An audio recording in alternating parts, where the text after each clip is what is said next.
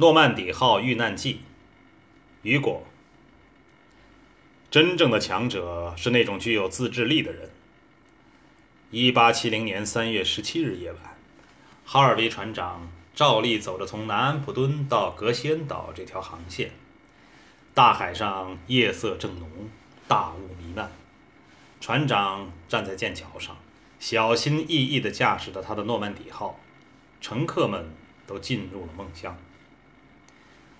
诺曼底号是一艘大轮船，在英伦海峡也许可以算得上是最漂亮的游船之一了。它装货容量六百吨，船体长二百二十尺，宽二十五尺。海员们都说它很年轻，因为它才七岁，是一八六三年造的。雾越来越浓了，轮船驶出南安普敦河后，来到茫茫大海上。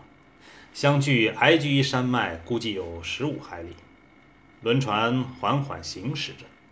这时大约凌晨四点钟，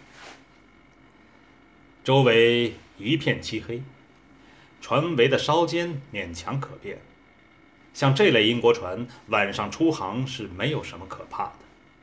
突然，沉沉夜雾中冒出一枚黑点儿，它好似一个幽灵，又仿佛像一座山峰。只见一个阴森森的往前翘起的船头穿破黑暗，在一片浪花中飞驶过来。那是玛丽号，一艘装有螺旋推进器的大轮船。它从奥德萨起航，船上载着五百吨小麦，行驶速度非常快，负载又特别大。它笔直地朝着诺曼底号逼了过来，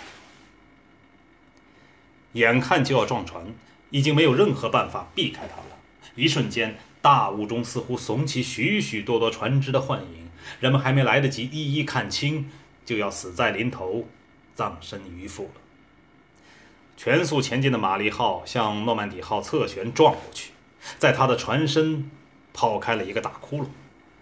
由于这一猛撞，玛丽号自己也受伤，终于停了下来。诺曼底号上有二十八名船员，一名女服务员，三十一名乘客。其中十二名是妇女。震荡可怕极了，一刹那间，男人、女人、小孩，所有的人都奔到甲板上。人们半裸着身子，奔跑着，尖叫着，哭泣着，惊恐万状，一片混乱。海水哗哗往里灌，汹涌湍急，势不可挡。轮机火炉被海浪呛得嘶嘶的直喘粗气。船上没有封舱用的防漏隔墙。救生圈也不够。哈尔威船长站在指挥台上，大声吼喝：“全体安静，注意听命令！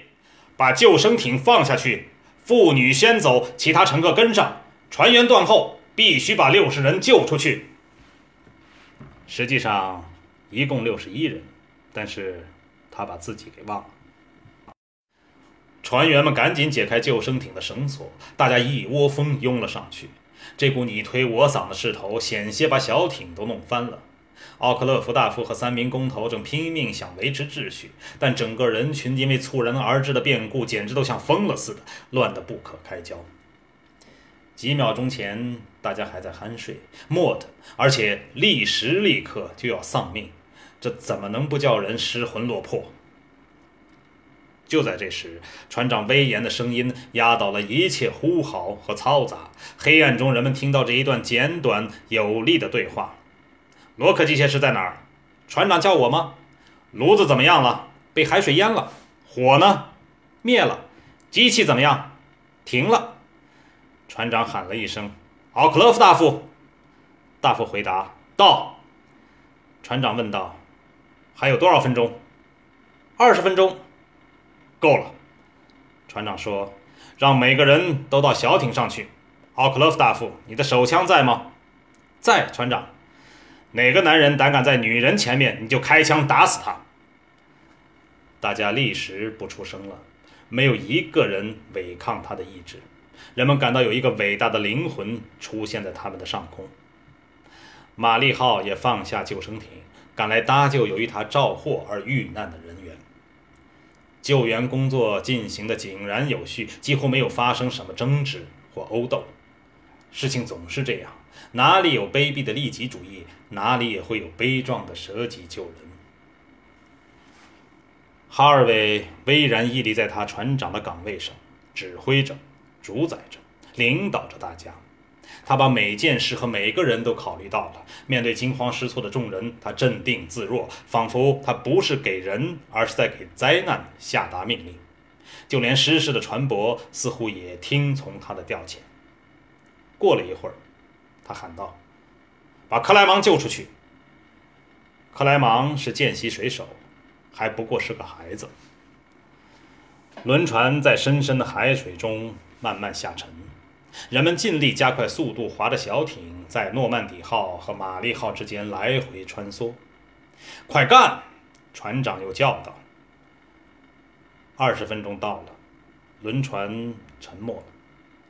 船头先下去，须臾，海水把船尾也浸没了。哈尔维船长，他屹立在剑桥上，一个手势也没有做，一句话也没有说，犹如铁柱，纹丝不动。随着轮船一起沉入了深渊。人们透过阴森森的薄雾，凝视着这尊黑色的雕像，徐徐。沉进大海，哈尔比船长的生命就这样结束了。在英伦海峡上，没有任何一个船员能与他相提并论。他一生都要求自己忠于职守，履行做人之道。面对死亡，他又一次运用了成为一名英雄的权利。